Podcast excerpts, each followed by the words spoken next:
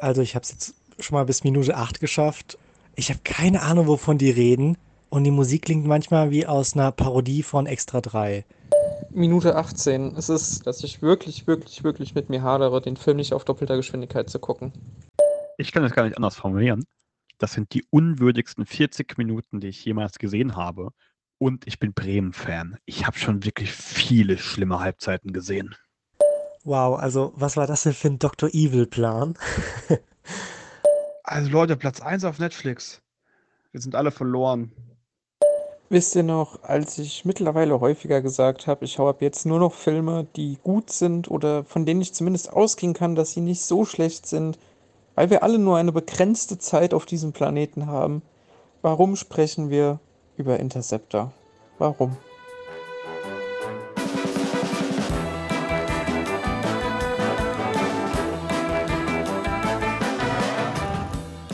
Hallo und herzlich willkommen zu einer neuen Folge Cinelog. Wie ihr bereits im Opener gehört habt, es geht um den Netflix-Film Interceptor. Und Personen, die ihr auch bereits gehört habt, sind einmal Nils Rüter.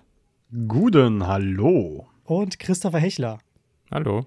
Ja, freut euch auch so sehr wie ich, dass wir mal über diesen grandiosen Netflix-Film sprechen. Freude ist jetzt ein sehr, sehr großes Wort. Ähm, aber ich muss schon zugeben, ich bin, ich bin froh, dass wir über den Film reden und ich ihn nicht einfach so aus Spaß geschaut habe. Ja, also freuen äh, tue ich mich auf jeden Fall nicht. Aber Nils, du hättest dir den doch nicht angeguckt, wenn wir nicht drüber reden würden, oder? Also der, der alles an diesem Film ist doch, wie man heute im Instagram-Slang so schön sagt, hat eine Red Flag. Wo man eigentlich sagen würde beim ersten Date, nö. Ja, auf jeden Fall. Das, deswegen, deswegen sage ich ja auch, ähm, es, es, wäre noch schmerzhafter für mich gewesen, ja. ihn zu schauen, ohne darüber zu reden. Ja. Also ja, dieses ja. ganze Leid muss sich ja irgendwie lohnen. Genau. Ja. Interceptor, ein neuer Netflix-Film, der jetzt vor ein paar Tagen erschienen ist, am 3. Juni weltweit, eine Woche vorher in Australien, da nämlich das auch ein Regiedebüt ist von einem australischen Regisseur, Matthew Riley. Er hat auch das Drehbuch geschrieben. Jahre zuvor ist er auch schon bekannt geworden durch äh, ja, mehrere Actionromane und hat zusammen mit Stuart Beatty, der auch an den Fluch der Karibik-Drehbüchern, an Obi-Wan und an Collateral mitgeschrieben hat äh, oder diese geschrieben hat, ähm, da nochmal das, das Drehbuch verfeinert, was auch immer das, das bedeuten soll. Und dieser Film handelt von Terroristen, die 16 russische Atomraketen geklaut haben und jetzt die USA angreifen wollen. Doch der Plan geht natürlich erst auf, wenn die Raketenabwehr der USA auch ausgeschaltet ist. Und Captain J.J. Collins, unsere Hauptprotagonistin, ähm, ist gerade frisch angekommen an einer dieser Stationen und erfährt, dass die zweite Station in Alaska bereits ausgeschaltet ist. Und jetzt ist natürlich, ja, sie die, ähm, sie die Person, die natürlich schauen muss, dass der letzte Verteidigungspunkt, auf dem sie sich jetzt gerade befindet, nicht auch noch in die Hand der Terroristen kommt. Also eine Handlung, wie ich finde, die eigentlich recht vielversprechend ist ähm, und auf dem Papier finde ich auch gar nicht mal so schlecht klingt. Meine Frage an euch wäre jetzt, was habt ihr denn bereits von dem Film gehört? Und ja, mit welcher Erwartung seid ihr denn so rangegangen, vor allem als ihr gehört habt, dass dieser Film Platz 1 der Netflix-Trend ist? Platz 1 in den Netflix-Trends äh, hat ja irgendwie, das ist ja auch zu hinterfragen, was genau das bedeutet. Ähm, an der Qualität hat man jetzt schon öfter festgestellt, kann es eigentlich nicht gemessen werden. Also ob das mit den Klicks zusammenhängt oder wie, wie viele Leute den Film wie lange geguckt haben, keine Ahnung. Aber es ist natürlich erstmal ein Indikator für, ah, dieser Film könnte gerade beliebt sein oder, das ist jetzt äh, meine Verschwörungstheorie, das sind Filme, in die Netflix einfach Geld investiert hat und dann festgestellt hat, die sind sehr, sehr schlecht. Aber wir wollen, dass wenigstens zwölf Leute auf die Idee kommen, sich diesen schon zu geben. Und dann sagen sie einfach, der ist auf Platz 1 dieser Trends. Anders kann ich mir das nicht erklären, wie dieser Film irgendwie von irgendjemandem zu Ende geguckt werden kann, außer von Leuten wie uns, die dann darüber sprechen wollen. Äh, ja, gefreut. Nee, ich wusste nichts davon, bis ich ihn auf Platz 1 der Netflix-Charts entdeckt habe. Also, es hat funktioniert. Ähm, man kann ja fairerweise sagen, wir wollten erst über was anderes reden, über einen guten Film, äh, den wir jetzt aber noch nicht nennen. Und haben uns dann aber aus organisatorischen Gründen nochmal für was anderes entschieden und haben dann gesagt, komm, wir gucken einfach mal, was ist bei Netflix gerade beliebt. Ach, guck mal, der ist auf Platz 1, dann schauen wir uns den mal an. So 90 Minuten No-Brainer-Action, das wird schon gehen. Ja, das äh, das habe ich erwartet. Und da hast du recht, Tobi, da klingt die Story erstmal gar nicht so schlecht, weil viel mehr muss es gar nicht sein und das kann man bestimmt irgendwie auch was draus machen, ähm, aber nicht bei Interceptor. Also Vorfreude war insofern vorhanden, als dass ich dachte, 90 Minuten Eskapismus können gehen. Ich wurde eines Besseren belehrt. Ja, wenn man, wenn man Platz 1 auf Netflix sieht, dann erwartet man mit Sicherheit nicht irgendwie einen, einen krass intellektuellen Film, sondern so das klassische 90 Minuten Popcorn, ein bisschen Spaß haben, gute Action, vielleicht ein bisschen Humor, so ein bisschen das, was beispielsweise auch Marvel so erfolgreich gemacht hat. Also jetzt nicht so ganz krass viel Substanz, aber lässt sich halt easy wegschauen und vielleicht kann man dabei noch was am Handy machen, weil ey, Netflix wissen wir ja alle selbst, dass da vielleicht jetzt nicht unbedingt die breite Masse ähm, Personen sind, die Filme so konsumieren, wie wir drei das jetzt tun. Ähm, aber ich meine, wir haben gerade schon die Story gehört. Also, und Chris hat gerade vielleicht schon ein bisschen angeteased, dass uns der Film möglicherweise nicht ganz so gut gefallen hat. Ähm, aber diese ganze Story basiert alleine darauf, dass diese wichtigste, möglicherweise, wichtigste Verteidigungslinie der USA mit Raketen, die selbst, also Abwehrraketen, die selbst von sich aus mit dem krassen System die ähm, Flugkurve berechnen und wo müssen sie die feindlichen Atomraketen treffen. Dieser ganze Film basiert darauf, dass diese Raketen über einen roten Knopf nochmal bestätigt werden müssen. Was genau ist der Grund für die USA, dass die nicht einfach jede Rakete, die, aus der, die von irgendwo Richtung USA fliegt, vom Himmel holen, ohne dass dann nochmal ein Dude auf den Knopf drücken muss? Das ist schon die erste Ja. Sinnfrage, die sich mir stellt, weil der gesamte Film basiert darauf, dass die USA super dumm ist, aber trotzdem wird die USA über alles in den Himmel gelobt in diesem Film. Und dass sie anderthalb Stunden brauchen, um zu ihrer absolut wichtigsten außer, außerhalb des Landes, also außerhalb des Festlandes platzierten Einheit zu kommen. Deswegen kann dieser Film überhaupt nur passieren mit unserer Protagonistin, weil äh, die Navy Seals 90 Minuten brauchen, vorher geht da halt nichts. Das heißt, also wenn das einfach klügere Terroristen gewesen wären, tja, dumm gelaufen. Ja, die haben ja auch keine Waffen dort oder Taucherausrüstung auf einer Bohrinsel, sondern nur eine kleine Taucherbrille und ähm, eine Schildkröte. So, das ist quasi ihre wichtigste Besetzung. Und, und wenn es Waffen gibt, wenn unsere Protagonistin mal eine Waffe in der Hand hat, nachdem sie schon 10 in der Hand hatte und sich geärgert hat, dass sie keine Munition mehr hat, ballert sie ein komplettes Magazin leer, um instant wieder keine Munition mehr zu haben. Aber wir nehmen hier, glaube ich, schon den ganzen Spaß vorweg. Also, Ja. Tobi, sag doch was. Ihr habt ja schon ein paar Sachen angeteased und ähm, zusammen mit der Handlung fand ich halt echt interessant. Also es ist alles in der Theorie ja sehr klaustrophobisch. Wir haben ein Setting, was halt nur diese ja, Ölplattform-mäßige Station ist, mitten auf dem Meer äh, oder in der Nähe der, der, der USA-Küste. Und das klingt oder klang für mich halt alles schon sehr vielversprechend. Also Die Hard ist einer meiner, wenn nicht vielleicht sogar wirklich der Lieblings-Action-Film von mir.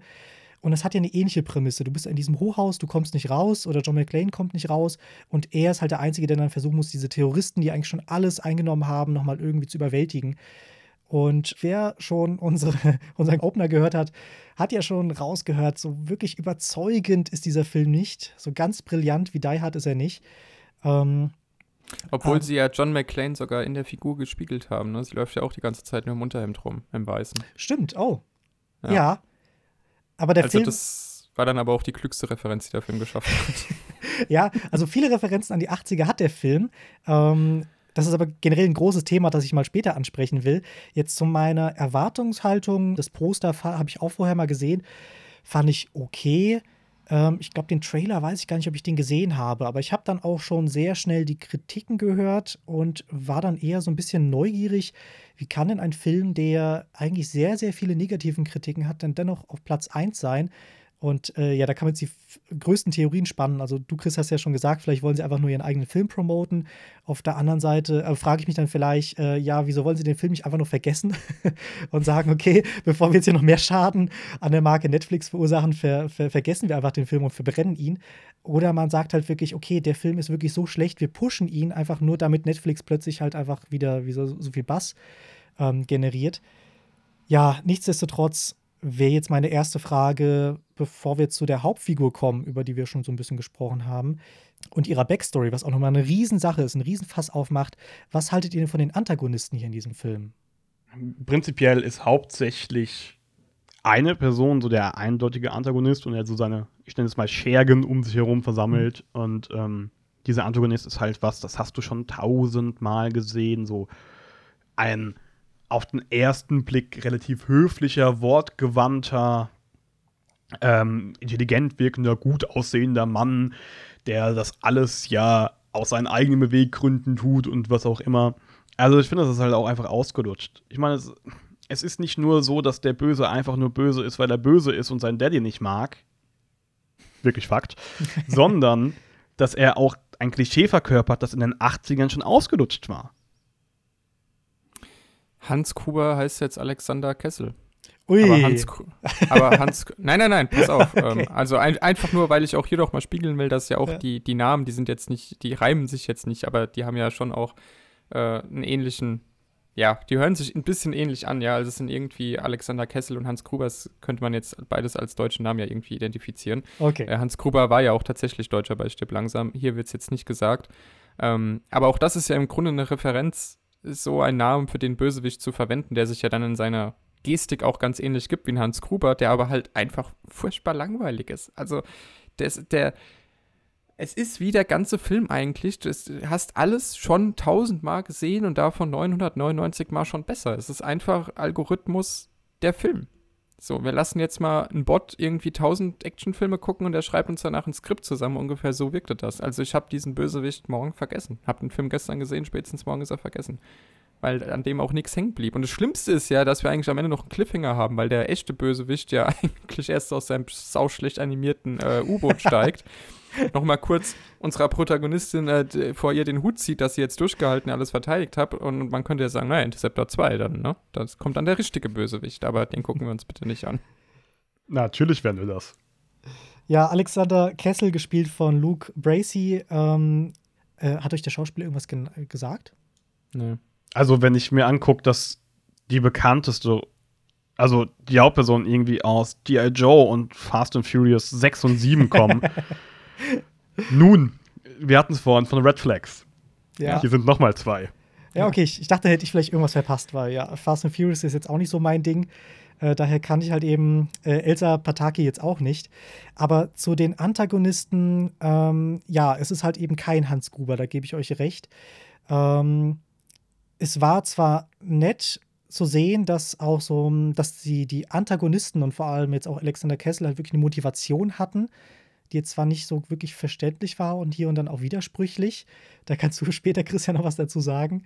Ähm, Hm. Aber ja, es hä- hätte jetzt, also besser wäre es jetzt auch nicht oder schlechter wäre es jetzt auch nicht, wenn es halt wirklich ein Dr. Evil wäre, der halt einfach nur böse sein will, weil er böse ist. Und ähm, was ich aber schade finde, ist halt einfach dieser komplette Plan. Also jetzt mal abgesehen von den, von den wirklichen Char Charakteren und der Motivation, könnte ja der Plan ja wirklich clever sein. Aber ähm, da muss ich jetzt auch mal gleich extrem spoilern. Es ist halt so, dass diese Antagonisten 30 Minuten lang brauchen, um eine Tür aufzuschweißen, damit sie zur zweiten Tür kommen, ähm, dass man zu diesem Computerraum gelangt, wo dann eigentlich der rote Knopf ist.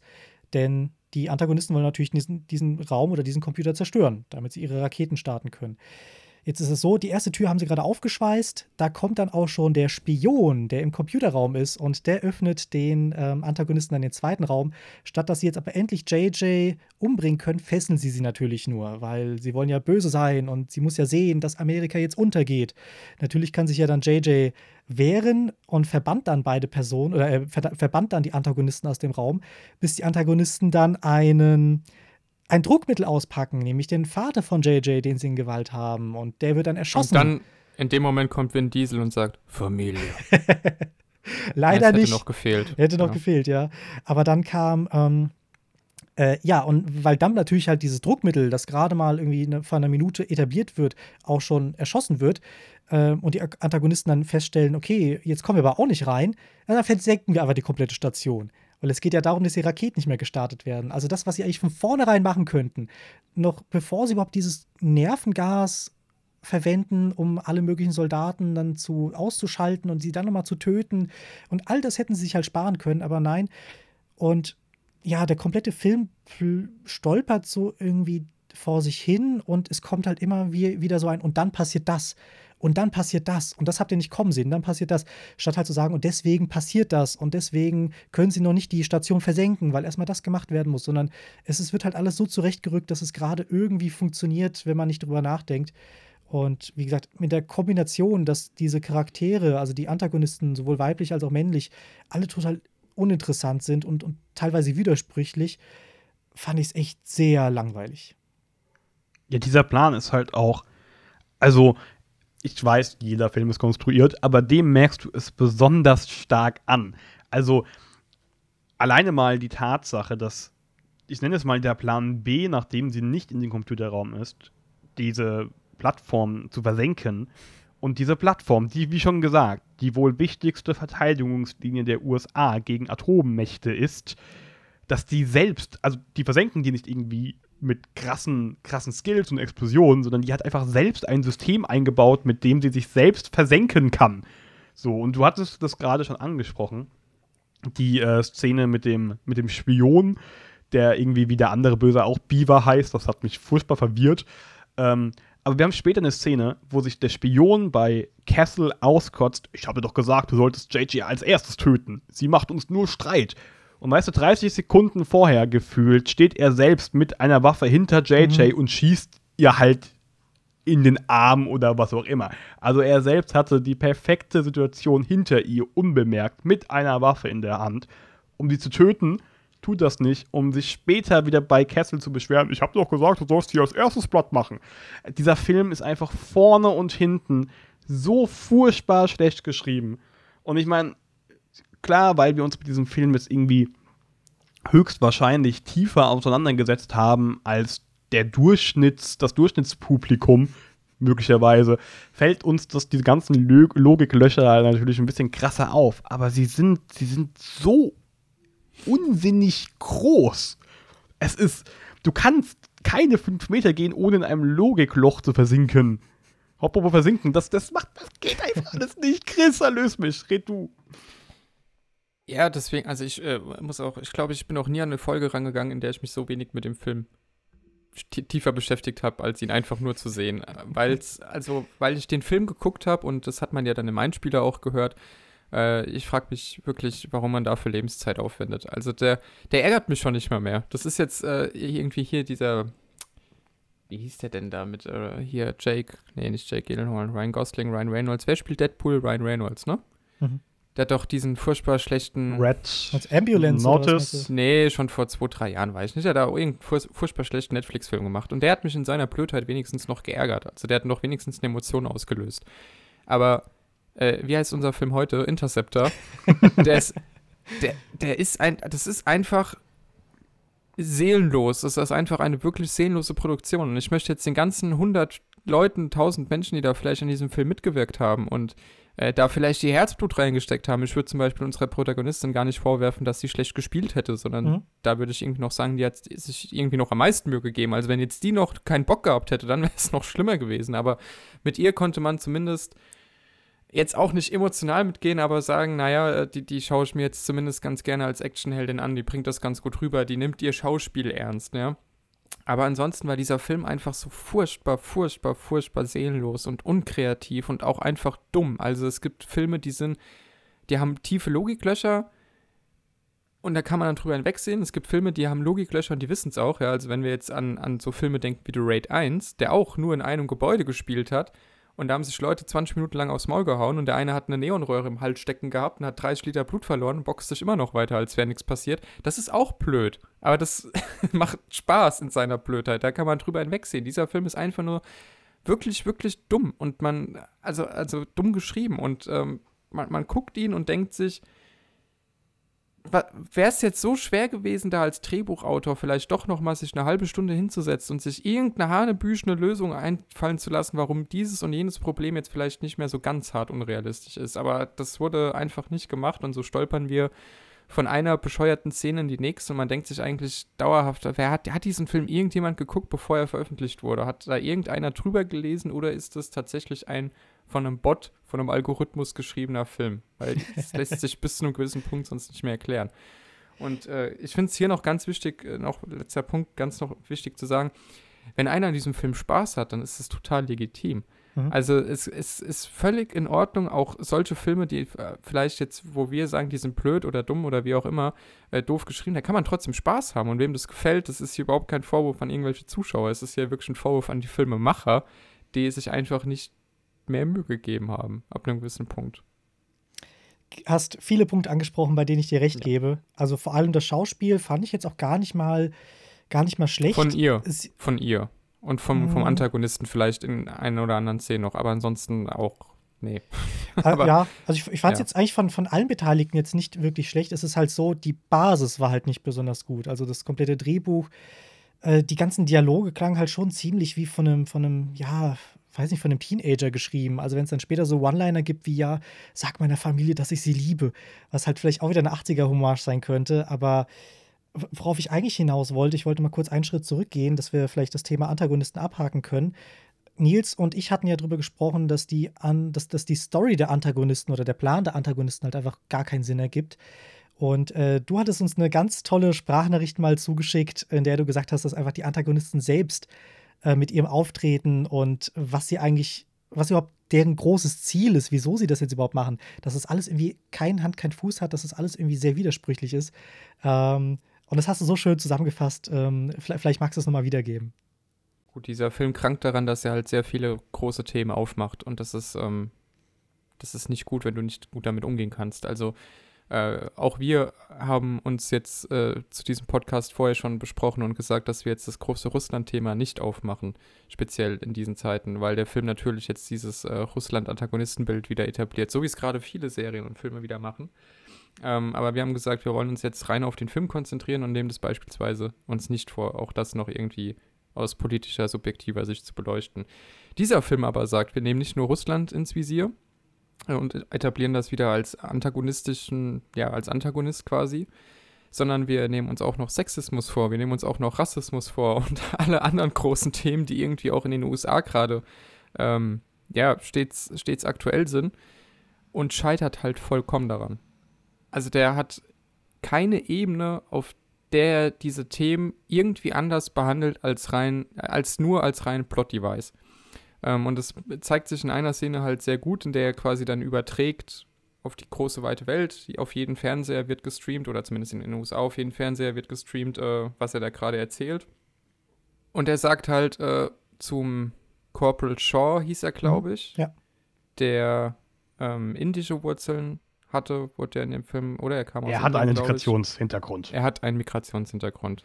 Und der Partner, die rechte Hand quasi unseres Antagonisten, bevor das Ganze live geht und sie es der ganzen Welt ihren diabolischen Plan erklären, geht zu ihm hin und sagt, wegen Immigranten wie dir machen wir das hier alles. So, ihr habt mir meinen Job weggenommen, was erstmal komplett bescheuert ist, weil wir ja offensichtlich sehen, dass er seinen Job noch hat. So, also er ist in der US-Armee auf einem der wichtigsten Stützpunkte überhaupt einer der Experten, der in dem wichtigsten Raum überhaupt sitzt. Erzähl mir nicht, dass irgendjemand dir deinen Job weggenommen hat oder du schlecht bezahlt wirst. Never. Egal. Er sagt, äh, wegen Immigranten wie euch, das ist nicht mehr mein Amerika und so weiter. Also er bedient diese, diese ganzen, äh, ja, politischen und gesellschaftlichen Diskurse, die wir da gerade so in Amerika eben auch haben, ja. Er nimmt sich das, nimmt diese Rassismus-Geschichte und sagt eben, hier, das ist jetzt äh, der, der weiße Amerikaner, der keinen Bock mehr auf Immigranten hat. Und deswegen zerbomben wir Amerika, damit wir neu anfangen können. So. In der nächsten Szene sagt er zu unserer Protagonistin, bevor wir dich umbringen, nehme ich mir dich auch noch mal so vor, wie wir das am liebsten alle machen würden und spielt damit auf Vergewaltigung an. Und danach gehen die beiden live und sagen der ganzen Welt, äh, also gehen dann zu Corporal Shaw beispielsweise und, und unser Bösewicht sagt dann, bist du nicht auch schon rassistisch angegangen worden in den USA? Willst du nicht deswegen auch das Land brennen sehen? So, und dann geht er zu unserer Protagonistin und sagt, hattest du nicht diese Hintergrundgeschichte mit dem äh, Chef von dir, der dich auch sexuell angegangen hat und dich quasi missbrauchen wollte? Also er ist rassistisch, zutiefst rassistisch und sexistisch und sagt dann quasi in seiner Live-Aufnahme, äh, ja, genau das sind die Gründe, das wollen wir hier nicht mehr haben. Also man könnte jetzt argumentieren, dass das vielleicht irgendwie clever gedacht war, Mhm. so, dass er halt äh, quasi sagt, naja, eigentlich äh, haben, meinen wir es ja nur gut. Aber ich glaube, so, so smart war der Film nicht. Ich glaube, der Film wollte einfach nur diesen bösen Klischee-Redneck haben, der alles kaputt machen will, plus diesen Antagonisten, der irgendwie noch Daddy-Issues hat. Und alle sind ganz fies rassistisch und alle ganz fies sexistisch, damit wir sie auch wirklich, wirklich hassen können. Und eigentlich ist aber kein Plan dahinter, sondern wir zerbomben Amerika für nichts, damit wir es neu aufbauen können. Allein das ist ja schon völliger Quatsch. Ihr wollt 16 Atombomben auf Land schmeißen, danach ist dieses Land hinüber, da, da wächst nichts mehr. Das ist im Eimer, mal abgesehen davon, dass bis da irgendwann wieder mal eine Wirtschaft steht oder irgendjemand leben kann. Es ist einfach Quatsch. Aber das war der Moment, wo ich echt dachte, also entweder schaltest du jetzt auf doppelte Geschwindigkeit, was ich sonst nie in Erwägung ziehen würde bei einem Film, oder du machst ihn aus. Ähm, oder du machst Pause und dann habe ich auch Pause gemacht, weil irgendwann wird es einfach zu doof.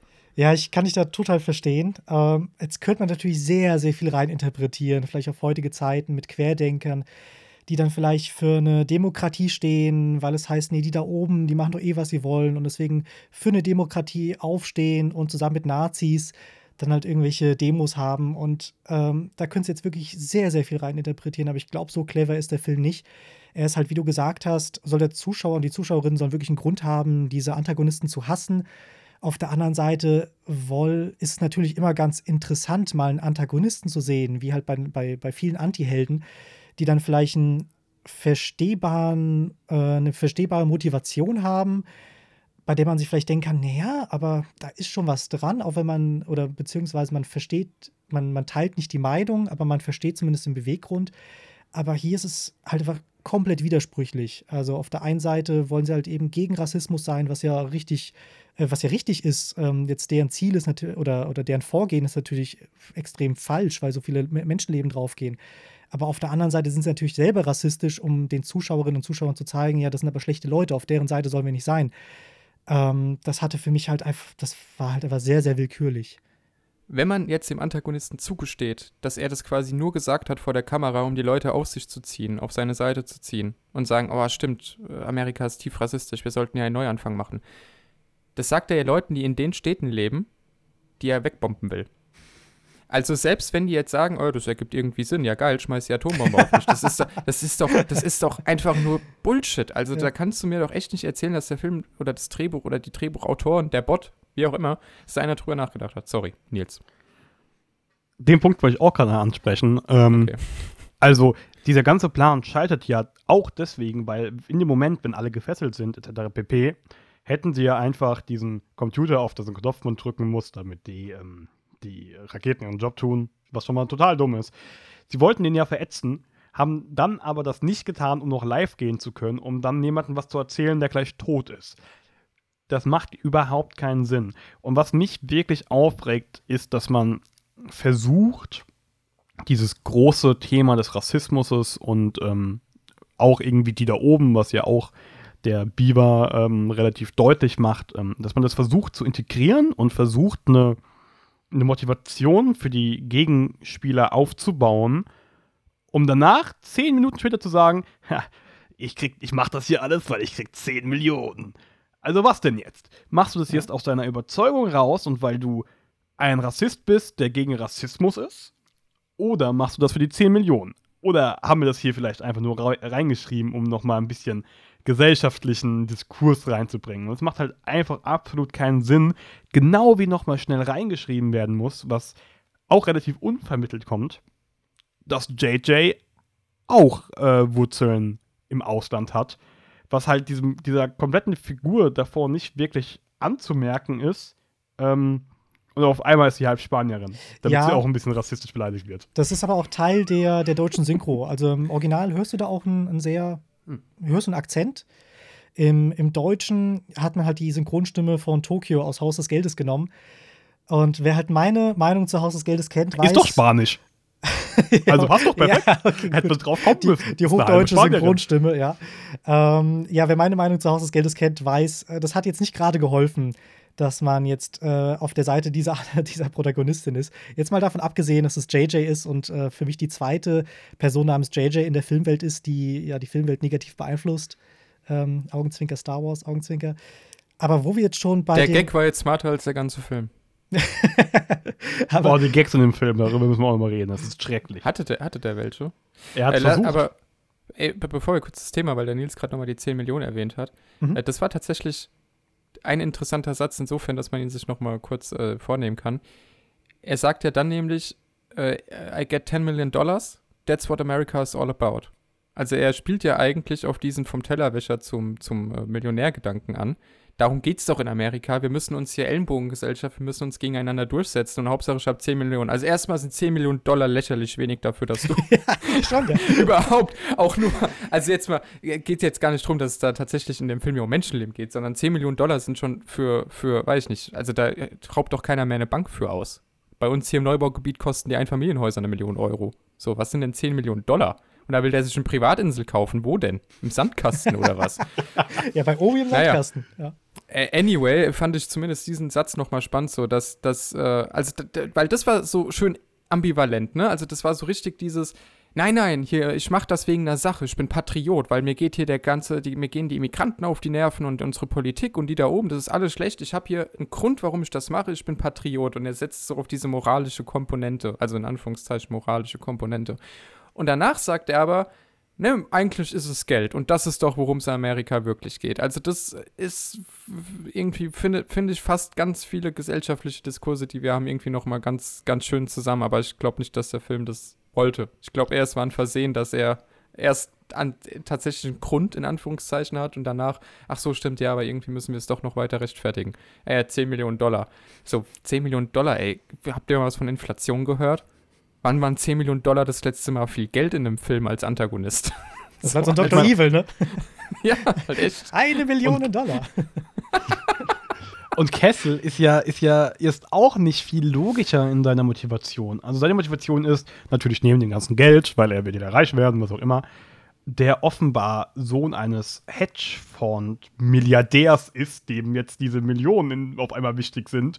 Sein ja, und, Vater und ist eines nämlich- Politikers, ja, ja. Genau, sein Vater Ja. ist nämlich UN-Botschafter der USA und bringt Schande über den Familiennamen und er will jetzt den Namen der Familie reinwaschen, indem er die USA zerstört.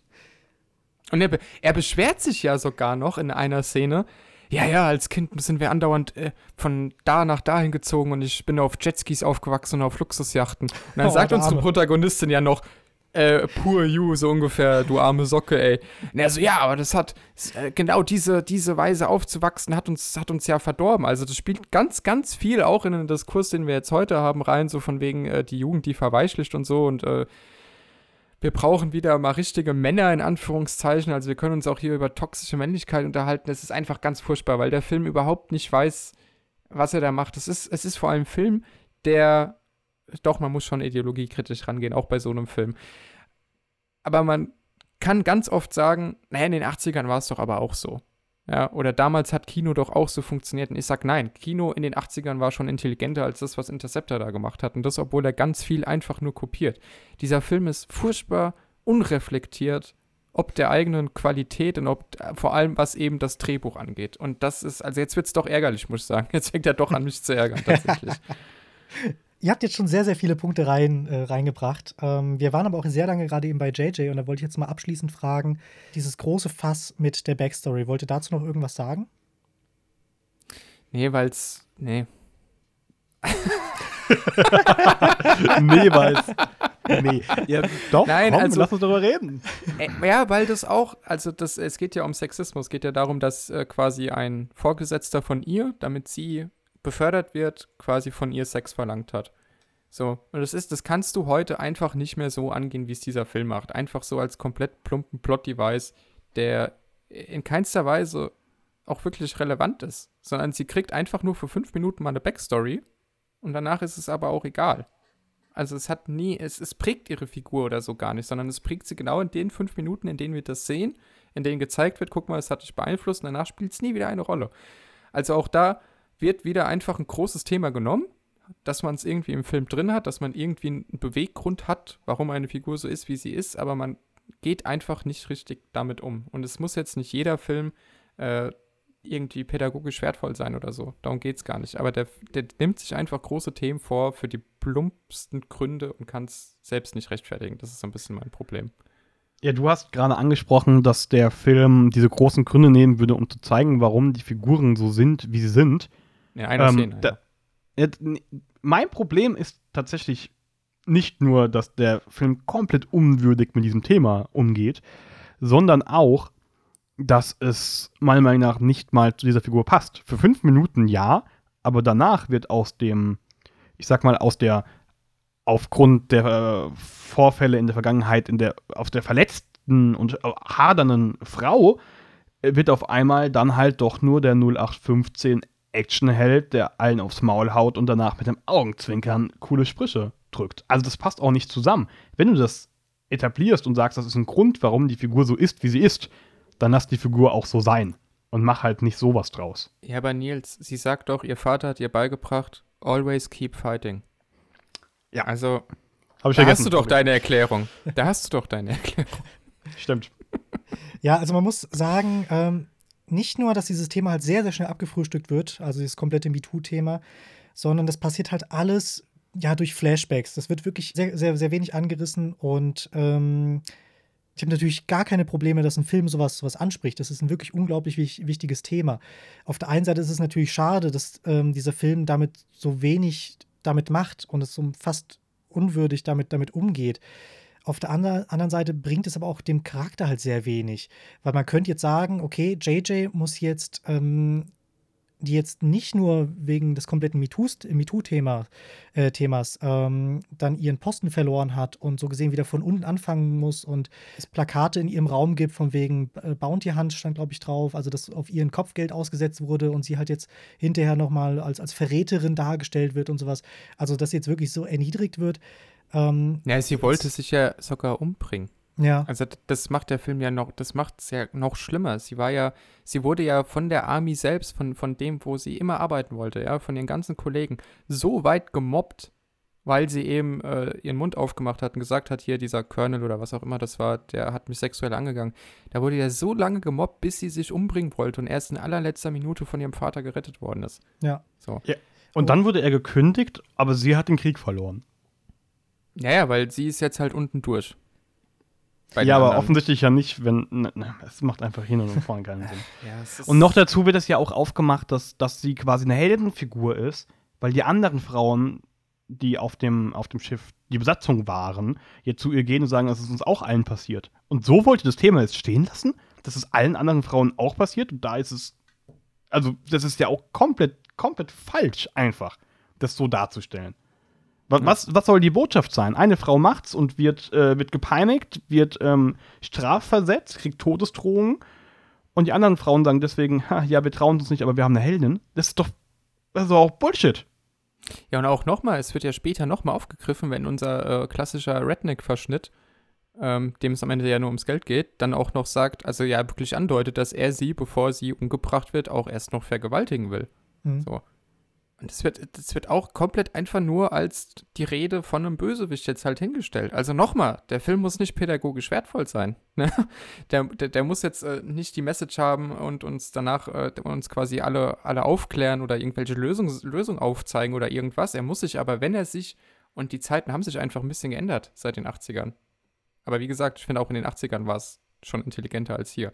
Aber wenn du einen Film im Jahr 2020 machst und dort so viele Themen, die einfach sozial gewichtiger sind in unserem Diskurs damit reinbringst, dann kannst du es einfach nicht so plump machen. Weil äh, ich behaupte auch, dass die meisten Zuschauer dieses Films werden auch danach sagen, selbst wenn sie sich gut unterhalten gefühlt haben, ja, es war aber trotzdem jetzt ein bisschen irgendwie, also schon auch an den Haaren herbeigezogen hier und da. Ja, ich finde, So. es, be es bereichert auch nicht die Figur, weil, also du könntest jetzt sagen, sie ist halt so erniedrigt worden, die ist jetzt an einem Posten, wo sie eigentlich nicht sein will. Ähm, und jetzt ist dieser terroristische Angriff und jetzt muss sie beweisen, was für ein Held sie ist und muss so gesehen äh, wieder den Respekt zurückbekommen. Aber so ist es ja gar nicht, weil jetzt mal abgesehen, also jetzt mal angenommen, das wäre ihr Lieblingsposten und dieses komplette MeToo-Thema wäre ihr gar nicht passiert, dann wäre sie ja trotzdem in der Rolle, in der sie sagt, nee, ähm, ich muss jetzt hier alle verteidigen denn das ist mein Job und das bin ich. Also äh, diese komplette Backstory bereichert auch nicht den Charakter. Ja, deswegen, es ist einfach alles so an den Haaren herbeigezogen, dass man es irgendwie als Beweggrund, in Anführungszeichen, mit, mit drinne hat und sagen kann, ja, aber guck mal, wir haben den Charakter schon geschrieben. Die hat schon viele Schichten. Die ist schon tiefgründig. Nee, es ist einfach nur, ja, was könnte man machen bei einer weiblichen Hauptfigur äh, als, als krasse Hintergrundgeschichte, damit wir ein bisschen Drama haben? Ah ja, mach doch irgendwie so ein Me- MeToo-Ding. Ist doch gerade aktuell. Ungefähr so muss dieser Drehbuchprozess abgelaufen sein. Ja, und dann, dann lass sie doch von mir, dann, dann nutze das halt wirklich in dem Film und lass sie tatsächlich mal mit sich hadern. So rein von dem, wie man sich so halbwegs versucht, den Charakter zu verstehen, ähm, mit dem, was ihr vorgefallen ist. Und irgendwie die halbe Army-Station, in der sie davor war, hat quasi ein Kopfgeld auf sie ausgesetzt, hat ihr ähm, ihre Wohnung auseinandergenommen, hat sie quasi zu einem Suizidversuch getrieben. Dann lass die Figur damit hadern, ob sie sich vielleicht den Terroristen anschließt oder sowas, dann nutzt das nochmal, weil das ist nur verständlich und dann macht das auch so halbwegs Sinn, dass du das, dass du das etablierst, aber das passiert hier alles nicht. Also, ich will nicht von verstecktem Potenzial reden, weil dieser Film hat kein Potenzial. Aber das ist doch trotzdem, weißt du, das, das liegt auf der Hand, wirklich. Und trotzdem, nee, dass da zwei Leute dran geschrieben haben, macht mich, wundert mich mehr, als dass da überhaupt Menschen dran geschrieben haben. Ja, vor allem, wenn halt also wir haben jetzt schon sehr viel angesprochen. Also MeToo wird äh, dort thematisiert, in Anführungszeichen, Rassismus, wir haben Verschwörungstheorien, äh, wir haben aber gleichzeitig jetzt auch eine weiße Präsidentin und es fehlt nur noch, dass irgendwie LGBTQ, Klimawandel, Veganismus, äh, alles noch irgendwie mit einspricht, äh, mit, mit reinkommt. Am Ende geht es auch noch der Schildkröte, die wir im Laufe des Films sehen, auch noch gut.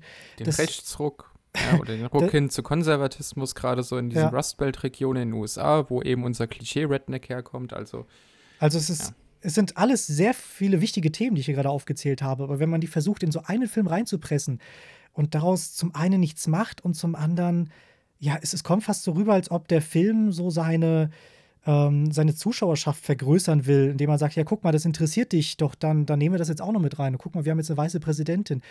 Ähm, ja, es ist halt einfach so, als ob es einfach nur mit, mit reingestopft wird und nicht wirklich mit, mit eingeflochten wurde in die Story und in den Film. ja, nichts Ja. hinzuzufügen, euer Ehren. Ja, ist halt einfach traurig. Ja, ähm, ich habe Vor allem, mal. to to Tobi, ganz kurz, hast Ja. du zufällig rausgefunden, wie teuer der war? Nee, ich habe nur gesehen, ähm, auf Wikipedia, da wollte ich auch gerade was zitieren, äh, wären es äh, angeblich unter 15 Millionen. Aber wie viel jetzt genau, konnte ich nicht herausfinden. Aber was kann man alles für gute Sachen machen mit 15 Millionen? Ja. Eineinhalb Inseln kaufen. Zumindest wenn du Biber fragst. Stimmt, stimmt.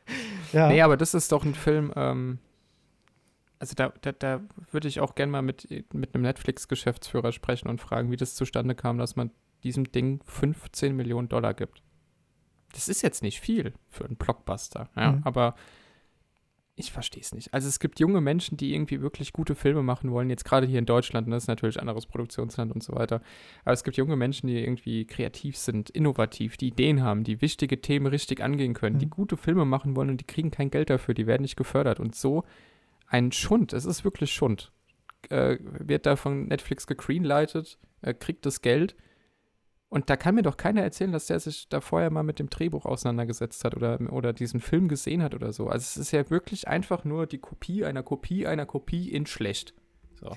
ja. Algorithmus der Film. Sorry. Wie, wie heißt mal dieses Trash-Studio, das dann alle möglichen Blockbuster parodiert, so schnell wie möglich? Ah ja, ich weiß, was du meinst, aber ich komme gerade nicht drauf. Asylum. Das ist Asylum war's, ja, ne? genau, genau. Ja. Ähm, also ich könnte ja verstehen, wenn man sagt, ähm, man gibt jetzt hier vielleicht mal 5 Millionen aus und man versucht jetzt so schnell wie möglich ein Drehbuch zu schreiben, egal ob es Plottlöcher hat. Hauptsache, wir können es dann verfilmen, so schnell wie möglich, an sehr wenigen Sets, was hier auch gemacht wird. Es ist ja fast ein Kammerspiel ähm, mit CGI-Effekten, die einfach im Laufe des Films immer schlechter werden, weil das Geld dann ausgegangen ist. ähm, aber Hauptsache, und dann pushen wir vielleicht, weiß nicht, das, das war das, das Hälfte, die Hälfte des Budgets und die anderen 2,5 Millionen packen wir jetzt in, ähm, in Werbung. Dass wir einfach den, den Film promoten, weil dann kriegen wir ja halt irgendwie auch wieder das Geld raus. Ist jetzt dann am Ende auch kein Film, bei dem ich denke, ja, perfekt, sowas brauche ich unbedingt in meinem Filmregal, aber ich kann die, den Werdegang dahinter verstehen. Aber wenn man da jetzt wirklich 15 Millionen reinsteckt und äh, Netflix das auch noch promotet, ich weiß nicht, also ich kann mir schwer vorstellen, dass da jetzt Also so ein ja- großer Gewinn rauskommt und Ich habe von Werbung gar nicht so viel mitbekommen. Und äh, bei Netflix geht es ja generell auch nicht darum, dass jeder Film unfassbar lukrativ sein muss. Mhm. Aber natürlich geht es irgendwo darum, verkauft dieser Film Abos. Ja. Und das kann ich mir einfach nicht vorstellen. Also es macht doch keiner Netflix-Abo wegen Interceptor. Also er ist halt auch nicht schlecht genug, dass man sich denkt, okay, so das muss man sich halt anschauen. Das ist jetzt kein neuer The Room auf dem Wasser. Ja, Nee, The Room ist besser. ja es ist so. The Room ist der deutlich unterhaltsamere Film. Und The Room ist sogar in seinem Drehbuch konsistenter. Ja. Leider ja. Da wird öfter Basketball gespielt oder Football oder was auch immer als bei Interceptor. Ja, jetzt wird's albern, aber äh, der verkauft auch keine Abos. Also die sind doch mit ihren Originals eigentlich erfolgreich genug, dass sie sich mittlerweile auch einfach mal aussuchen können, was sie produzieren, oder?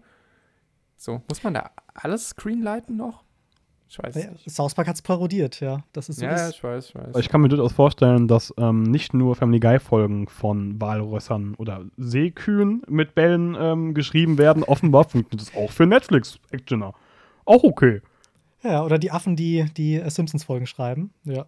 Aber apropos Schreiben, ich habe nämlich auf Wikipedia gesehen, ähm, Matthew Riley, der ja das Drehbuch geschrieben hat und Regie geführt hat, ähm, hier steht, äh, Rileys Schreibstil, Schreibstil konzentriert sich auf Actionszenen im Stil von Hollywood und behandelt Dramatik sowie Entwicklung der Charaktere als zweite Priorität. Das heißt, ähm, was ja hier wirklich ballern muss, ist die Action. War dem so. Haben wir hier ein wirklich geiles Feuerwerk an Action bekommen, Chris? Nee, lass den Nils mal anfangen. du musst dich nur sammeln. Ich baue gerade ab schon. Ist Ey, also nicht nur, also äh, ja, prinzipiell hast, ist das, was du gesagt hast, schon richtig mit den Action-Szenen und Drehbüchern, aber dieser Dude, der sein Regiedebüt ge äh, gefeiert hat mit dem Film, der schreibt halt Action-Thriller-Romane. Mhm. Ich, ich verstehe nicht, wie, wie du das machen kannst. Wie, du, wie kannst du das mit deinem eigenen Gewissen vereinbaren?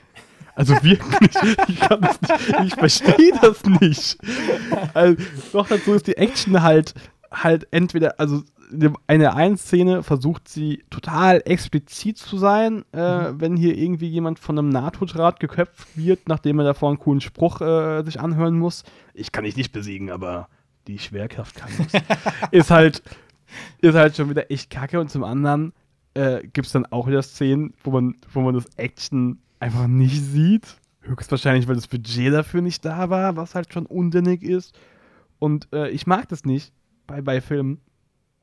Also ich möchte hier mal kurz irgendwie äh, Daredevil loben, die Serie, die natürlich auch drüber ist, weil es ist eine Superhelden-Serie. Aber da gibt es irgendwie krasse Schlägereien und danach ist unser, unser Hauptprotagonist äh, halt total fertig und hat tagelang danach äh, noch überall Schmerzen und whatever. Und hier kämpft eine JJ, die ich mal auf 65 Kilo äh, schätzen würde, die durchaus mit Sicherheit eine gute Ausbildung hat und auch Muskeln, kämpft gegen einen 200 Kilogramm schweren Klotz, der es nicht hinbekommt, sie festzuhalten. Einfach nur festzuhalten.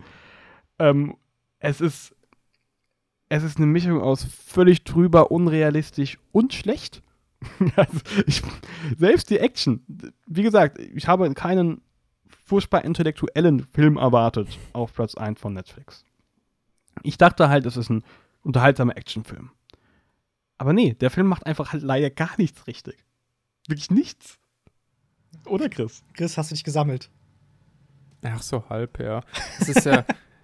äh, bei, bei solchen Filmen, die sehr viel Wert auch auf äh, Faustkämpfe legen, ist es ja auch immer cool, da hat der Nils ja vollkommen recht, wenn man sieht, das hat eine Auswirkung auf den Protagonisten. Ne? Es ist jetzt natürlich so, dass auch ein John McClane maximal overpowered ist. Äh, oder auch unser äh, Protagonist aus den Raid-Filmen. Aber den siehst du am Ende doch immer an, dass die jetzt auch einfach mal durch sind. So, also Mhm. äh, stirb, stirb langsam eins, als er barfuß in die Glasscherben treten muss. Danach hat er Schmerzen im Fuß gehabt, ne? Oder war es der zweite? Ich glaube, es war der ersten, erste. Ich weiß es ja, gar nicht. Ja. Also, es hat Auswirkungen und du leidest mit John McClane. Ähm, bei The Raid wird unser Hauptprotagonist dermaßen verprügelt, dass eigentlich kein normaler Mensch mehr stehen kann. Ja, hier sind wir jetzt auch wieder vor Logiklöchern, aber das ist ja, wie gesagt, in dem Film nicht so wichtig, weil der Film dafür andere Qualitäten hat. Ähm, da gehst du halt irgendwie mit, aber sie kann halt einfach alles. Also sie ist einfach maximal overpowered, um es maximal cool wirken zu lassen, aber und, und irgendwie stark und identifizierbar, aber das ist es halt irgendwie nicht. Also das einzige Mal, dass du so richtig hast, dass ihr was wehtut, ähm, ist ja am Ende, wenn sie sich dann mit einer Hand da noch von Stange zu Stange schwingen muss, dass sie quasi von unten wieder auf diese Plattform hochklettern Mhm. kann, nachdem sie äh, schon tausend Kämpfe hinter sich hatte und so. Weil dann erinnert man sich dran, ach stimmt, wurde, der wurde ja mal in den Arm geschossen, aber in den zehn Schlägereien davor war es auch schon wieder egal. Also es ist. Ach, mach weiter, ey. Hey, und die Schießereien. Die Schießereien. ja. Wirklich, das, das war eine Karikatur auf jeden Actionfilm, wie die da durch die Gegend ballern. Ja. Wirklich. Tobi hat, hat uns ein, GIF äh, in die Gruppe geschickt, äh, Gruppe geschickt von der nackten Kanone. Und selbst die haben besser getroffen. Ja, es, es gab später, im, ich glaube in der Mitte des Films, gab es einen Schusswechsel von unserer Protagonistin gegen eine ja, Antagonistin. Und die haben gefühlt vielleicht zwei Meter voneinander weggestanden und haben sich nicht getroffen und haben sich aber für, für, gleichzeitig versucht zu decken. Und es hat mich einfach sofort an diese nackte Kanone-Szene erinnert. Ich glaube, das war aus dem ersten, als dann Frank Drabin, äh, unser Protagonist, sich hinter einer Mülltonne versteckt und der Antagonist auch hinter einer, so einer anderen Container und halt die ganze Zeit kurz mal rausluken ähm, und, und gegeneinander aus sich schießen und sich einfach nicht treffen. Und es wäre halt sehr, sehr unspektakulär. Und vielleicht könnte man sagen, das ist jetzt auch eine Referenz, aber ich glaube nicht, dass das gewollt ist. Ja, leider, leider sehr schade. Ich fand, anfangs hatte ich nämlich sogar noch hohe Erwartungen, weil ich gemerkt habe, so viel Wackelkamera ist da gar nicht drin. Weil wenn es dann doch Actionfilme sind, die, oder eher so gesagt, man kann ja Immersion und Action sehr schnell etablieren oder verwenden, indem man einfach nur das komplette Bild wackeln lässt und man sieht überhaupt nicht, was passiert. Ähm, und hier wurde damit zum Glück nicht gespielt. Man konnte immer wieder sehen, was denn überhaupt gerade Sache ist, aber ähm, ja, wirklich bereichert hat es den Film nicht. Ja. Aber die Kameraführung war doch trotzdem schrecklich. Also, Sie der, der, es gab doch keine, keinen Ansatzpunkt dafür, dass der Kameramann in irgendeiner Weise gewusst hat, wie er jetzt die Szene, die er gerade macht, wirklich in Szene setzen soll. Also ich hatte ständig das Gefühl, dass entweder oben am Bildschirmrand was fehlt oder unten am Bildschirmrand was fehlt. Ähm, du hast bei den bei den Nahaufnahmen in, in, den Gesichtern, die waren so teilweise so knapp über dem Auge abgeschnitten, was auch so komplett weird einfach aussah, wo ich dachte, ist jetzt habe ich meinen Fernsehscheiße eingestellt oder ist jetzt irgendwas, was ist denn jetzt gerade los? Und auch bei auch bei Kamerafahrten oder bei, äh, bei, bei der Etablierung neuer Räume, ja, oder so, da, also da, da überhaupt null ansehnlich, nichts. Der hat überhaupt, also, ach Gott, ich mache den Film hier wirklich, wirklich schlecht, aber du hast nie das Gefühl gehabt, dass da irgendeiner gerade beteiligt ist, äh, der, der wusste, was die da gerade eigentlich machen. So. Also es war nicht gerade Roger Deacon an der, an der Kamera, das hat man gemerkt. Ähm, was ich halt nur sagen wollte, ich hatte schon fast Schlimmeres erwartet. Ähm, wenn ich jetzt halt eben an so Actionfilme denke, ich glaube, wie Taken 3 hat das, glaube ich, dann vollkommen übertrieben. Da hat man, glaube ich, dann fast ja, nichts mehr gesehen. Und an, an das sowas, war in dieser Zeit ganz viele Filme, ja. Du ja. kannst ja auch die äh, Michael Bay Transform ab Transformers ja. 2 kannst du dir keinen Transformers mehr angucken, weil du einfach nichts erkennst, ja. Oder äh, hier Quantum of Solace da mit Daniel Craig, der zweite Bond-Film, der ist genauso furchtbar. Da sind die Schnitte teilweise 0,3 Sekunden lang oder so. Mhm. Ähm, aber ich erkenne lieber nichts als das. Ja. Nee, äh, also, und dann noch solche Szenen wie, ähm, wenn unser spitzfindige Hauptperson auf die Idee kommt. Oh nein, in Alaska, die wurden ja von innen überfallen. Kann es vielleicht sein, dass hier mit uns auch böse Menschen sind und guckt dann so straight in die mhm. Kamera auf einmal während dieses Gesprächs und dann ja. zoomt diese Kamera ran und als nächstes sieht man, wie die Gegner ihre, ihre Pistolen ziehen. Weißt du, das, das kann ich mir bei Scary Movie vorstellen. Exakt die Szene. Vielleicht ist der Mörder ja unter uns.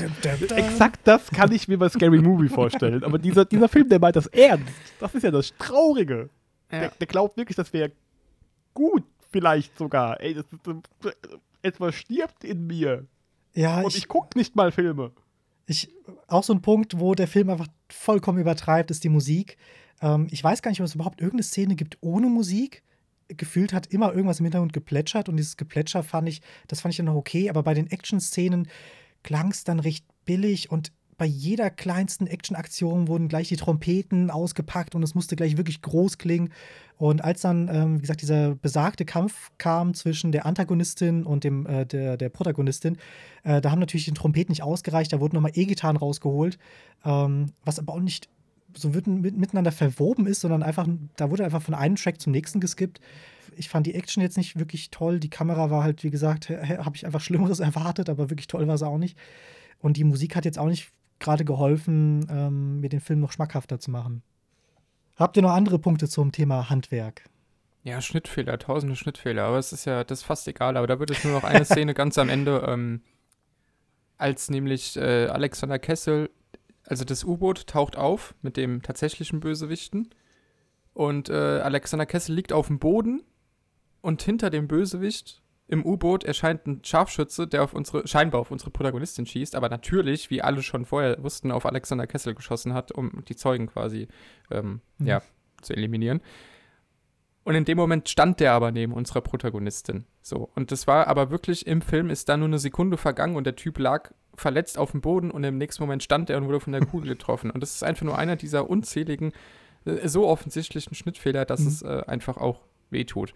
Also, das ist einfach unsauber und da kann man dem Film dann irgendwann auch vorwerfen, einfach schlecht zu sein, finde ich. So. Der Antagonist nennt schlecht. jeden Beaver. Ich verstehe es nicht.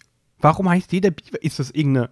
Also bin ich wirklich gerade dumm und das ist irgendeine, Nee, ist irgendeine Rolle oder ist das einfach. Nee, der nennt den mit dem Schnauzer ist Beaver und später, wenn der mit dem Schnauzer auf dem Dach rumrennt, nennt er den anderen Dude mit dem komischeren Bart auch Beaver. Vielleicht sind es Nennt Brüder. einfach jeden Beaver. Brüder mit dem gleichen Namen. Brüder. Stimmt. Zufälligerweise Ja. ist der böse Hausmeister verwandt mit dem bösen Doppelagenten. Mit dem bösen. Klempner, ja. Ja. Oh. Ja. Überhaupt, weißt du, nochmal ganz kurz zur Logik dieses Films und wie unsinnig das ist, dass die wichtigste Verteidigungslinie der USA nicht nur nicht bewacht wird und 90 Minuten ein SWAT-Team dahin braucht, noch dazu wird etabliert, dass er seit vier Monaten ein feindliches U-Boot ist. Und trotzdem stellen die offensichtlich feindliche Hausmeister ein? Was ist denn mit dem Sicherheitssystem der USA los? Also wirklich. Ja, einfach Ach. nicht hinterfragen. Ach, ja, das, nee. Also da ist jeder Gedanke mehr Arbeit, als, als im Drehbuch steckt, wirklich. Und ich meine, das, das, der Tobi und ich, wir haben uns jetzt zuletzt dreieinhalb Stunden über die letzten beiden Terminator unterhalten, ja. Also es Mhm. geht.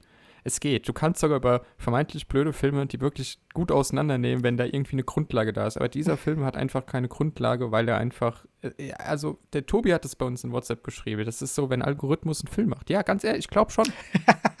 ich glaube schon. Oder es war so ein, äh, wie auch immer jetzt die Drehbuchautoren nochmal heißen, dass die irgendwie freitagsabends telefoniert haben, ja, Netflix hat angerufen, äh, 15 Millionen Dollar Film, ja, du und ich, beide 500.000, hast du gerade, hast du eine Stunde? Hast, hast du gerade eine Stunde? Und dann haben sie gezoomt, ja, und haben das Ding eine Woche später eingeschickt, damit es so aussah, als es mehr Gedanken reingeflossen, als es war und gut ist. Und das ist gerade sehr unfair und vielleicht wirklich schlecht, äh, das jetzt so zu sagen. Vielleicht steckt da ganz viel Herzblut drin und es hat einfach nicht besser geklappt und wir sind überkritisch, aber I don't know. Ich bin, nach, ich bin fertig mit diesem Film. Ey, 30 Drehtage. Also, Ja, da muss doch Netflix übers Ohr gehauen worden sein, von wem auch immer diesen Film Ja. gemacht hat. und du musst, du musst überlegen, jedes Mal anderthalb Stunden Hin- und Rückweg zur, zur Location. Stimmt. Ja. Frag mal das SWAT-Team. Ja, du, Chris, Oh hast gerade schon Terminator angesprochen und das würde mich jetzt zu dem, ja, den letzten zwei Fragen, beziehungsweise zu der letzten großen Frage bringen. Ähm, vieles in diesem Film wirkt wie so eine, ja, leider wie eine Parodie, soll aber vielleicht ein Tribut sein an 80er und 90er Actionfilme. Also wir haben die One-Liner und wir haben halt diesen Dr. Evil-Plan. Ähm, und da wäre jetzt meine Frage an euch: Ist das vielleicht einfach nur ein Film, der so aus der Zeit gefallen ist oder äh, aus den 80ern zu uns gefallen ist? Ich, ich, ihr habt vielleicht die rhetorische Frage gemerkt und ich, ich finde es schön, dass ihr beide mit dem Kopf schüttelt. Ähm, wieso denn nicht, Chris? Qualität ist zeitlos. Nils, bitte erläutere das weiter, bevor ich mich wieder aufrege. Ey, also, wie gesagt, ich habe es vorhin schon gesagt, ich glaube auch in, in den 80ern war jede dieser Ideen schon ausgelutscht und, und nicht gut. Ähm, noch dazu traue ich diesem Film nicht zu, dass er das absichtlich macht. Einfach nur, weil das wären ja zusätzliche Gedanken, die man sich hätte machen müssen. So, das, das traue ich dem Film leider nicht zu. Ich glaube wirklich, er, er will ein 2022 Blockbuster sein. Er nimmt das komplett ernst. Und noch dazu, ey, keine Ahnung, Leute, ist im Ernst, auch in den 80ern gab es schon Leute, die sich den Film nochmal angeschaut haben. Da gab es schon Test-Screenings. Da gab es auch schon sowas wie eine Logik. All das hat dieser Film nicht gehabt. Das hat nichts mit dem Erscheinungsjahr zu tun, der ist einfach schlecht. Logik, seit 2010. Jetzt für alle. Ja, so, das, wäre die einzige Begründung, wie man ihn vielleicht noch als guten 80er-Film verkaufen könnte. Aber all diese Logiklücken, die Schnittfehler, das, das, Qualität ist zeitlos und der ist halt einfach qualitativer Schrott. Egal, wann er rauskommt. Ja, also zum einen ist er, würde ich das nicht als Entschuldigung gelten lassen, aus der Zeit gefallen zu sein, weil er eben ja ganz bewusst diese großen Themen unserer Zeit anspricht. So. Ähm, deswegen funktioniert das schon mal für mich als Entschuldigung nicht. Und zweitens ist er halt einfach, äh, ist halt einfach, wie es der Nils gerade gesagt hat, er kopiert ganz viel, aber ohne eigene Ideen. Und davon mal abgesehen, dass der auch schlechter aussieht als ein Terminator 1 oder als ein Rambo 1 oder als unsere zahlreichen anderen 80er-Filme. Guckt euch mal bitte einen Blade Runner an. ja, wie gut sieht bitte ein Blade Runner im Vergleich zu diesem Film aus, ja? Und äh, jetzt gar nicht nur vom Setdesign, gar nicht nur vom Handwerk her, diese Filme hatten auch wenn es natürlich sehr viele alberne 80er Jahre Actionflicks gibt. Überhaupt gar keine Frage, da ist auch viel Quatsch dabei. Aber die hatten äh, ganz viele davon eben, wie jetzt der erste Terminator, wie der erste Rambo. Oder auch noch Rambo 2 und 3 sogar, ja, Terminator 2, äh, hunderte andere Franchise. Die Predator-Filme, die hatten alle eine Idee. Die hatten alle eine Idee. Die haben ganz viele äh, äh, Elemente genommen und sie irgendwann total überspitzt dargestellt, ja, wie dieses, wie diesen äh, männlichen Helden, der halt einfach Arme hat, so breit wie ganze Körper, ja, links und rechts. Äh, das ist natürlich irgendwo quatschig gewesen dann und, und war auch irgendwann auch ausgelutscht und so. Das hat man ja dann auch daran gemerkt, dass solche Filme auch nicht mehr in der Art und Weise gemacht wurden. Aber die hatten alle wenigstens noch irgendwie, oder nicht alle, die meisten, mhm. viele, äh, eine eigene Identität und eine Idee und einen kreativen Schaffensprozess, der mir gezeigt hat, da hat einer wirklich Interesse, diesen Film zu machen. So. Und das Gefühl habe ich hier halt nicht. Ja, kann ich total verstehen. Also nicht alles in den 80ern war Gold, aber man sieht Nein, ja. gar keinen Fall. Äh, aber man, man sieht ja, dass Interceptor ja wirklich von den Großen sich hat äh, inspirieren lassen, nennen wir es mal so, oder eine Hommage Aber sein ganz will. ehrlich, nee, würde ich nicht mal so. Der hat sich, also damit du dich inspirieren lassen kannst, also Inspiration äh, definiere ich jetzt mal, wenn du als kreativer Filmemacher unterwegs bist, so, dass du etwas siehst, was du gut findest und machst es dann selbst anders, ja. Du bedienst dich an etwas und hast aber eine Idee, wie du es in deinem Film, in deinem Universum aufgreifen kannst. Aber das ist hier ja so eins zu eins der Abklatsch von allem. Also es ist Mhm. ja, da ist ja nichts Eigenes drin. Es gab original in den ersten 15 bis 20 Filmminuten keine einzige Einstellung, keine einzige Szene, die ich nicht so irgendwo schon mal woanders gesehen habe. Und meistens besser. Und deswegen würde ich es nicht als Inspiration sehen, sondern einfach nur als, wir haben hier einem Bot 1000 Filme gegeben und er spuckt am Ende was aus. Weil das, das, das ist auch keine Referenz oder so, weil mir heute das Wort Referenz auch so oft gefallen ist. Ähm, eine Referenz ist irgendwo auch immer noch so ein, so ein Hut ziehen vor, vor etwas, ja, aber das hast du hier nicht. Hier nimmst du einfach alles, was es schon tausendmal gab, um irgendwie zusammenzuschustern, warum du jetzt von Netflix 15 Millionen Dollar aufs Konto gerne hättest. So, bin jetzt fertig. Nee, nee, ganz genau. Weil darauf wollte ich auch hinaus. Plus, viele Szenen werden einfach durch Exposition etabliert oder, Charakter oder Charakterzüge werden einfach durch Exposition einfach erklärt. Ähm, und da bei der großen Frage, ist das vielleicht einfach nur ein Action- oder äh, 80er- oder 90er-Film in der heutigen Zeit, habe ich jetzt mal zurück überlegt, wie wäre denn so ein Aliens, der jetzt mal vielleicht von den beiden Interceptor-Autoren geschrieben worden wäre? wäre der vielleicht auch so grandios wie heute? Oder vielleicht sogar noch besser? Und ähm, habe mir mal Gedanken gemacht, wie die das Ganze angegangen wären. Und ich denke, wenn diese beiden Personen Aliens gemacht hätten, dann würde der Film so beginnen, dass man einfach einen Dialog hätte zwischen zwei ähm, ja, Personen auf einer, auf einer Weltraumstation, ähm, die jetzt gerade Ripley aus einem Kryoschlaf gerade vor sich sehen und sagen, ja, das ist Ripley und sie hat sehr viel durchgemacht. Sie hat all ihre Kollegen auf einem Frachter verloren wegen einem Alien. Ich glaube, sie nannten es Xenomorph oder so. Und äh, niemand hat es überlebt und sie ist jetzt total traumatisiert.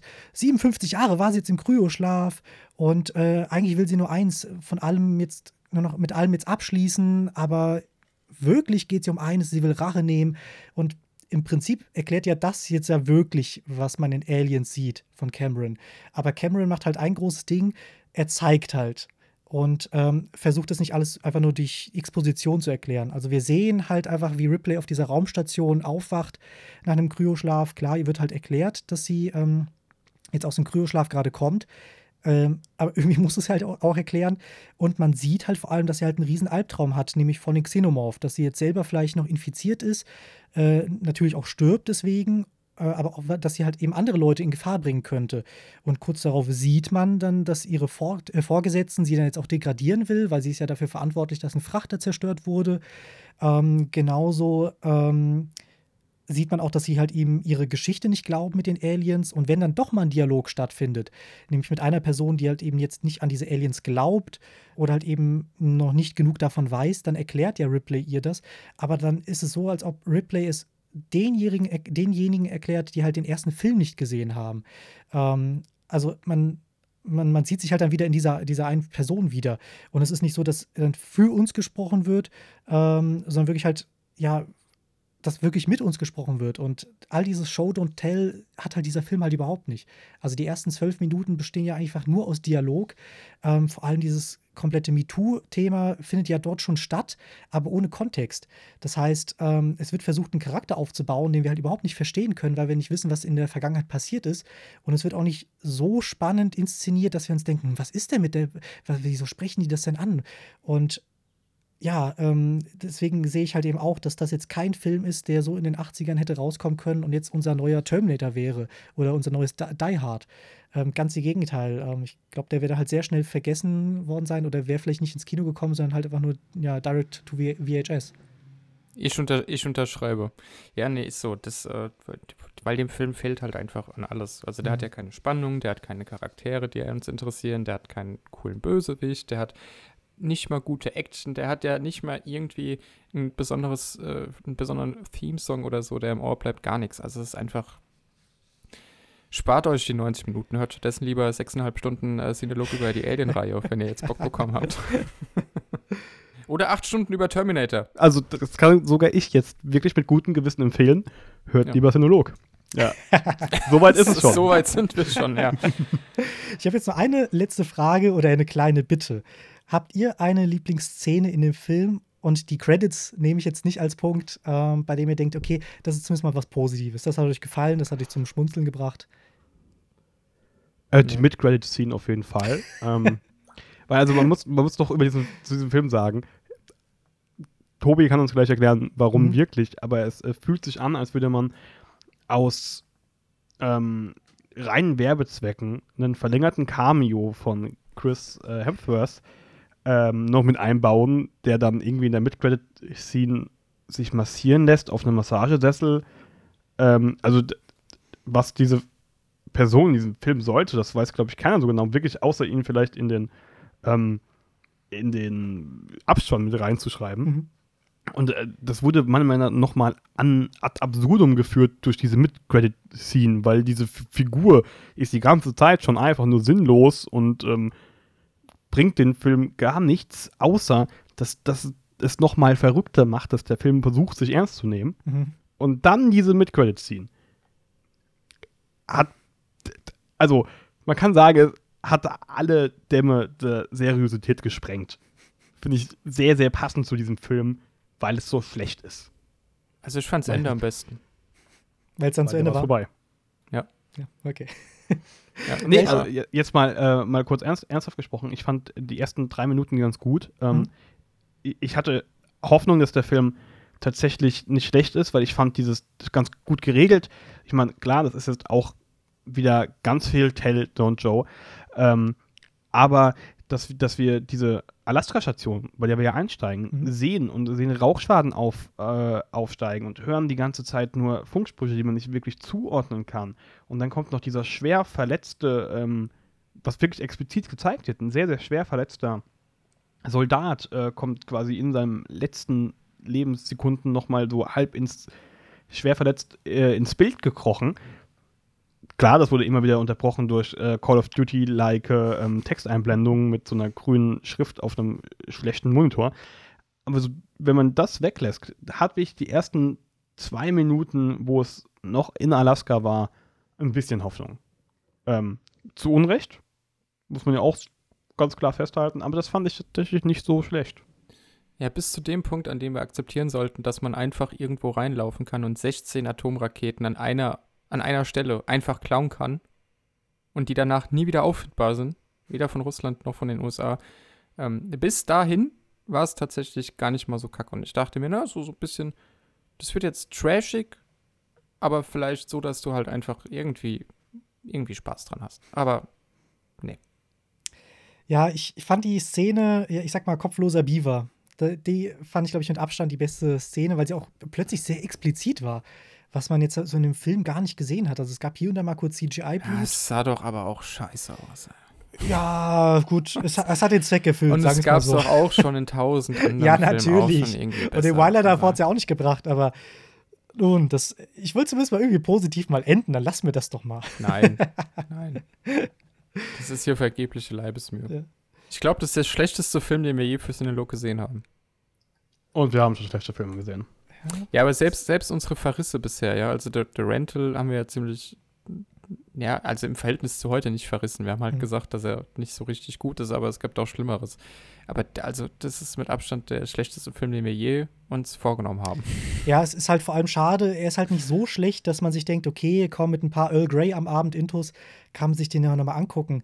Ähm, weil so wirklich lustig ist er nicht. Also ich hatte zwar hier und da lachen müssen, aber einfach nur, weil ich nicht glauben konnte, ähm, dass das ein ernsthafter Film sein soll, beziehungsweise einfach nur, weil ich einfach diesen Film halt gerne mit euch gesehen hätte, weil es gab so viele Kleinigkeiten, die einfach nicht gestimmt haben.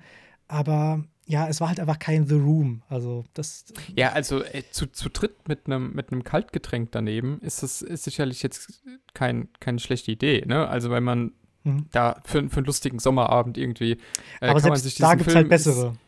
Ja, aber also wenn man jetzt wirklich einfach Bock hat, gemeinsam den Film wirklich auch irgendwie zu zerreißen, ja, ist, äh, man muss ja nicht mit dem, mit der Einstellung rangehen, aber wenn man jetzt einfach Lust hat, wirklich einen Film zu gucken, wo man einfach nur drüber lachen kann und am nächsten Tag gar nicht mehr weiß, ob man diesen Film gesehen hat oder nicht, weil es auch egal ist, dann ist Interceptor eine von tausenden Möglichkeiten und eine, die vielleicht nicht so sehr wehtut. Aber wenn du dir den jetzt ernsthaft anguckst, um abends sich unterhalten zu fühlen, also dann hast du da eigentlich fast nur verloren.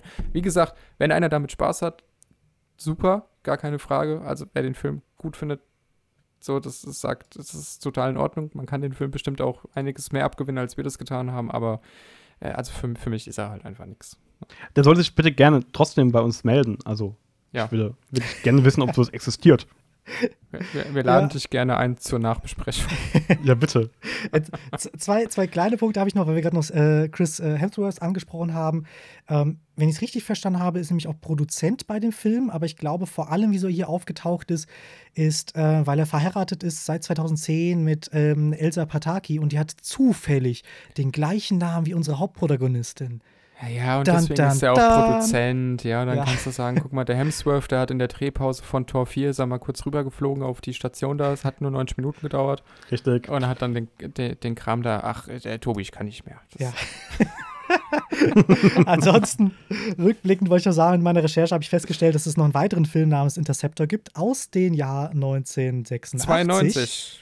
Okay. Nein, aus den 80ern nämlich. ähm, kann man aber auch weglassen. Also auch, äh, also Charlie Sheen spielt mit. Im Original heißt er The Raid, also mit, mit W, nicht The Raid, sondern The Raid. Mhm. Äh, oh, geht aus irgendeine, irgendwas aus dem Weltraum, das sich in ein Auto verwandeln kann. Und äh, es gibt dann irgendwie in, in so einer Kleinstadt gibt es eine, eine kleine Teenager-Auto-Gang, die halt irgendwie Leute anpöbelt und mit dem macht dann dieses außerirdische Auto dann immer wieder Wettrennen und kracht dann aber gegen die Autos, deswegen explodiert alles und auf magischer Weise repariert sich dann wieder das Auto. Kann man komplett sein lassen. War halt irgendwie mal, ich habe lange nicht mehr Charlie Sheen in einer, in einer jüngeren Rolle gesehen, deswegen fand ich es interessant. Und ab und zu gab es mal wirklich große 80er-Hits, also jetzt mal von Ozzy Osbourne oder Billy Idol. Aber die kann man sich ausschenken. Guckt lieber was Vernünftiges und nichts mit dem Namen Interceptor. Ja, was ihr aber machen könnt, ist gerne mal auf Spotify, auf Twitter, ähm, auf Instagram mal nachsehen, Podcast ähm, oder auf unserem YouTube-Kanal und euch mal die anderen Folgen von uns mal anhören. Gerne mal zu den 80ern, wer da mal mehr hören will. Ja, wir haben da, wir haben da zu den 80er-Serien ein bisschen was gemacht. Also wie gesagt, ich glaube, wer Terminator durchhören will, sind acht Stunden geworden. Stimmt, alle, ist, alle, acht, gut, ja. alle sechs Terminator-Filme insgesamt sind es jetzt acht, äh, acht Stunden Spieldauer. Kann man ein bisschen Zeit investieren, ist vielleicht besser aufgehoben als bei Interceptor. Ähm, wollt ihr noch irgendwas sagen? Wa- Was, was ist ein Spieltheoretiker und warum ist der da? Ach, Nils, hör auf jetzt, ey, ich kann nicht mehr. Okay. unser Experte für Spieltheorie. vor allem, vor allem, es ging darum, weißt du, dass sie gesagt hat, ich lasse jetzt hier alle in den Raum rein und dann schaffe ich es alleine, alle fünf auf einmal auszunocken, so ungefähr. Und er sagt, ja, das ist eine 14-prozentige Chance, dass das, dass das klappt. What? Wo? Habt ihr vergessen, dass sie Säure dabei haben, was sie ja dann auch hatten und alles zerstört? Es ist einfach, komm, hör jetzt auf, es reicht. Ja, vor allem, also sie rechtfertigt sich ja quasi bei der Präsidentin, dass das ihr neuer Plan ist und sie gibt quasi das Ding auf und geht dann hoch und äh, kommt dann von außen wieder rein, bleibt aber in dem Raum drin, nur um uns Zuschauer dann in Anführungszeichen zu überraschen, hat sie hat sie die Präsidentin gerade angelogen. Ja, aber auch, al- also allein der, der, der Schnitt wie die, wie die Kamera dann auf diese offene Dachluke zeigt, da war doch jedem Menschen, der schon mal einen Film gesehen hat, klar, dass sie immer noch in diesem Raum ist. Also das meine ich so, da war alles schon tausendmal gesehen Ja. und so unfassbar vorhersehbar, es tut weh. Nun, dann. Es Da, weh. dank- Dankeschön, Tobi, fürs Moderieren dieser Ja, Folge. danke. Das, äh, Ja, danke, dass ihr euch Zeit genommen habt und dass wir diesen Film nicht umsonst geschaut haben, sondern damit irgendwie das nochmal zweitverwerten konnten. Und damit würde ich sagen, ja, danke auch euch fürs Zuhören und bis zum nächsten Mal. Ciao. Tschüss. Macht's gut. Ciao.